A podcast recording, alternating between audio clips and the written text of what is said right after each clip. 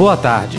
Nesse segmento do Visão Libertária, vamos à crônica libertária narrada por Lea Farr. O fim da Europa como a conhecemos, por Rodolfo Andrello.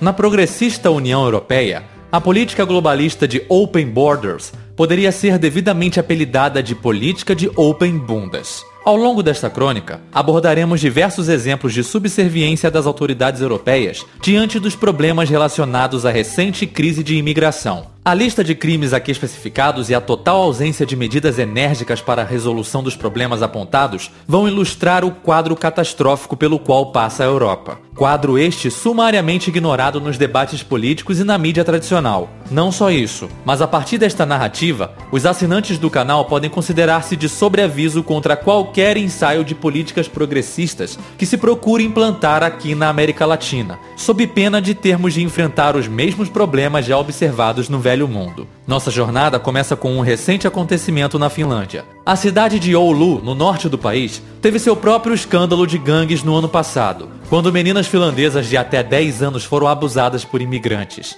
O problema das gangues especializadas em estupros e exploração violenta de adolescentes na Europa já é bastante recorrente na região. Recentemente, a cidade lançou um projeto financiado pelos senhores bovinos gadosos de lá, chamado The Safe Oulu Project, que visa a combater ofensas sexuais. O custo do projeto foi de 2,5 milhões de euros. Mas então as autoridades estão tomando medidas para combater a violência e os famigerados crimes de estupro, não é mesmo? Bem, veja por você mesmo. Desses 2,5 milhões de euros, o resultado foi um pequeno videoclipe na plataforma adolescente de mídia social TikTok.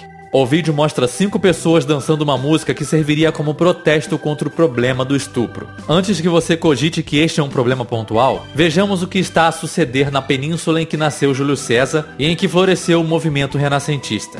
Segundo declarações do ministro do Interior italiano, do total de estupros ocorridos no país, já são 42% os casos em que o agressor é um imigrante. No ano passado, a Itália havia chamado a atenção dos noticiários devido à penetração de uma gangue nigeriana chamada Black Axe ou Machado Negro, conhecida pelo envolvimento em exploração sexual e tráfico de crianças. Antigos conhecedores de como o mecanismo estatal é eficiente, os tradicionais mafiosos sicilianos tomaram a iniciativa de equilibrar um pouco as coisas por lá. Eles aceitaram a atuação dos nigerianos, desde que eles não usassem armas de fogo nos acertos de contas e remetessem parte dos lucros para o El Capo local. Face à imposição, os membros da Black Axe começaram a fazer acertos de contas com facões. O nigeriano Don Emeka, por exemplo, foi uma das muitas vítimas, tendo seu rosto desfigurado por golpes de machado e facão por não se submeter ao capo nigeriano. Se na Itália a coisa não vai bem, em alguns lugares da Europa o problema atinge níveis inimagináveis. Na Inglaterra, por exemplo, em 2004, a emissora Channel 4 iria transmitir um documentário chamado Edge of the City, sobre meninas de apenas 11 anos que foram aliciadas para o sexo por gangues de homens retratados como asiáticos. Asiáticos é o eufemismo comum na imprensa europeia para encobrir o fato de que as gangues de estupradores que atacam meninas europeias são muçulmanas.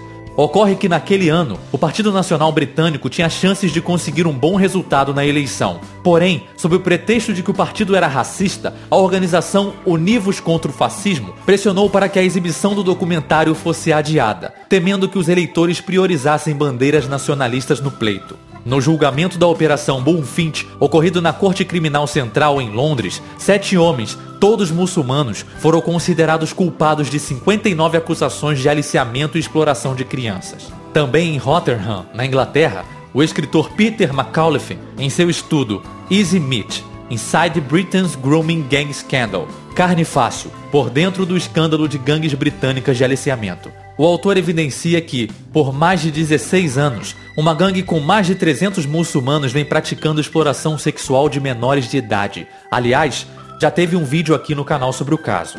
A mencionada Operação Bullfinch culminou no relatório Oxfordshire Serious Case Review, o relatório detalha como meninas em situação de vulnerabilidade, residentes de orfanatos, por exemplo, eram levadas pelas gangues, dopadas, torturadas e estupradas. As vítimas eram geralmente escolhidas para já integrar em programas de assistência social, onde os estupradores julgavam que encontrariam terreno fácil. Eles estavam certos, pois as denúncias das meninas eram geralmente ignoradas. A pergunta que deve ser feita nesses casos é: quanto mal poderia ter sido evitado se tão somente as pessoas tomassem providências sem ter de se preocupar com as bandeiras do politicamente correto sem ter de se preocupar se um processo criminal contra um estuprador não vai virar-se contra você numa acusação de racismo. Não que todos estejam coniventes com essa situação. Na Holanda, Willie Daly, vereadora da cidade de Haia, pelo Partido da Liberdade, que é anti-imigrantes, sofreu uma terrível reação pelas suas oposições políticas. Em um vídeo que ela postou nas redes sociais antes de cometer suicídio, ela disse: Eu só quero que o mundo saiba a verdade. Em 15 de março de 2017, fui raptada, estuprada e agredida por um grupo de muçulmanos, porque eles queriam que eu ficasse em silêncio na Câmara de Vereadores da cidade de Raia. Depois do estupro, ela continuou a ser alvo de ameaças dos criminosos que diziam: cortaremos sua garganta e você vai sangrar até morrer. Os incidentes na Europa chamaram a atenção até mesmo de Vladimir Putin, que declarou que uma sociedade que não consegue defender suas crianças não tem futuro. A declaração foi dada depois que um menino de 10 anos foi estuprado na Áustria por um imigrante iraquiano em uma piscina. Em contraste com a opinião conservadora do líder russo, Karsten Nordal-Hauken, um norueguês que se classifica como feminista e antirracista, foi estuprado por um refugiado da Somália. O resultado? Ele declarou que se sente culpado pelo estuprador ter sido deportado para a Somália, segundo reportagem da BBC. É a política do Open Bundas funcionando com a força total. Situação não muito diferente já é encarada pelos moradores da Suécia. O próspero país já é conhecido como a capital europeia dos estupros. Somente nos primeiros seis meses de 2019, a capital sueca viu um total de 1.060 estupros, marcando um aumento de 20% em relação aos 890 estupros registrados na cidade durante o mesmo período de 2018. A situação de estupros na Suécia piorou tanto que o hospital de Södersjukhuset, em Estocolmo, foi forçado a estabelecer uma ala de emergência especial só para meninas e moças estupradas. Quase 800 vítimas são tratadas lá a cada ano. Muitos estupros não são registrados pela polícia e ficam impunes.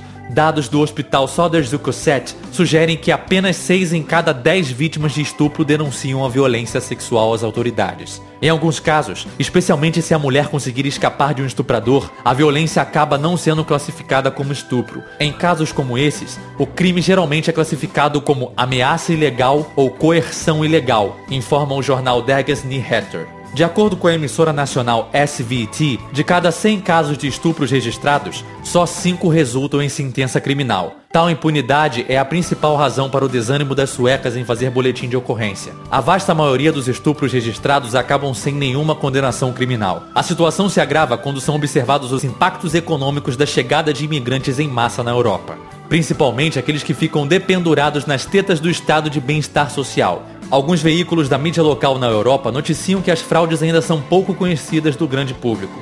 O canal de televisão dinamarquês TV2 falam em dezenas de europeus recebendo ajuda governamental enquanto atuam como rihardistas no Oriente Médio. De acordo com a TV2, a fraude no sistema de bem-estar social foi descoberta depois que a agência de inteligência dinamarquesa começou a compartilhar dados sobre conhecidos rihardistas dinamarqueses com o Ministério do Trabalho para determinar se algum deles estava recebendo o seguro-desemprego. Considerando a porcentagem em relação à população total, a Dinamarca é o segundo país europeu com o maior número de combatentes estrangeiros na Síria, perdendo apenas para a Bélgica. Pelo menos 115 dinamarqueses se tornaram combatentes estrangeiros na Síria e no Iraque desde o início da Guerra Civil da Síria. Um outro caso emblemático ocorreu em fevereiro de 2015. Omar Abdelhamid El Hussein, um rihardista dinamarquês georgiano, foi o responsável por ataques terroristas em Copenhague, nos quais duas pessoas morreram. Logo depois, descobriu-se que os pais de Omar estavam recebendo seguro-desemprego por mais de 20 anos, desde 1994. No total, eles receberam 3,8 milhões de coroas, equivalentes a algo em torno de 2 milhões de reais. Na Áustria, a polícia deteve 13 rihardistas em novembro de 2014. Eles teoricamente recolhiam os pagamentos do sistema de bem-estar social para financiar suas viagens à Síria. Entre os detidos estava Mirsad Omerovic, de 32 anos, um pregador islâmico radical que a polícia afirma ter levantado centenas de milhares de euros para a guerra na Síria. Pai de seis filhos, vivendo exclusivamente do sistema de bem-estar social do Estado austríaco. Omerovitch se beneficiou de pagamentos adicionais de licença paternidade. Na Grã-Bretanha, Terry Nicholson, comandante adjunto da unidade de contra-terrorismo da Polícia Metropolitana, disse ao jornal Telegraph, em novembro de 2014, que o dinheiro dos contribuintes estava sendo canalizado fraudulentamente e usado por rihardistas no Iraque e na Síria. Estamos diante de fraudes diversificadas, incluindo fraudes de vulto praticadas online, abusos do sistema de benefícios, abuso de empréstimo a estudantes com o objetivo de financiar o terrorismo, disse o comandante.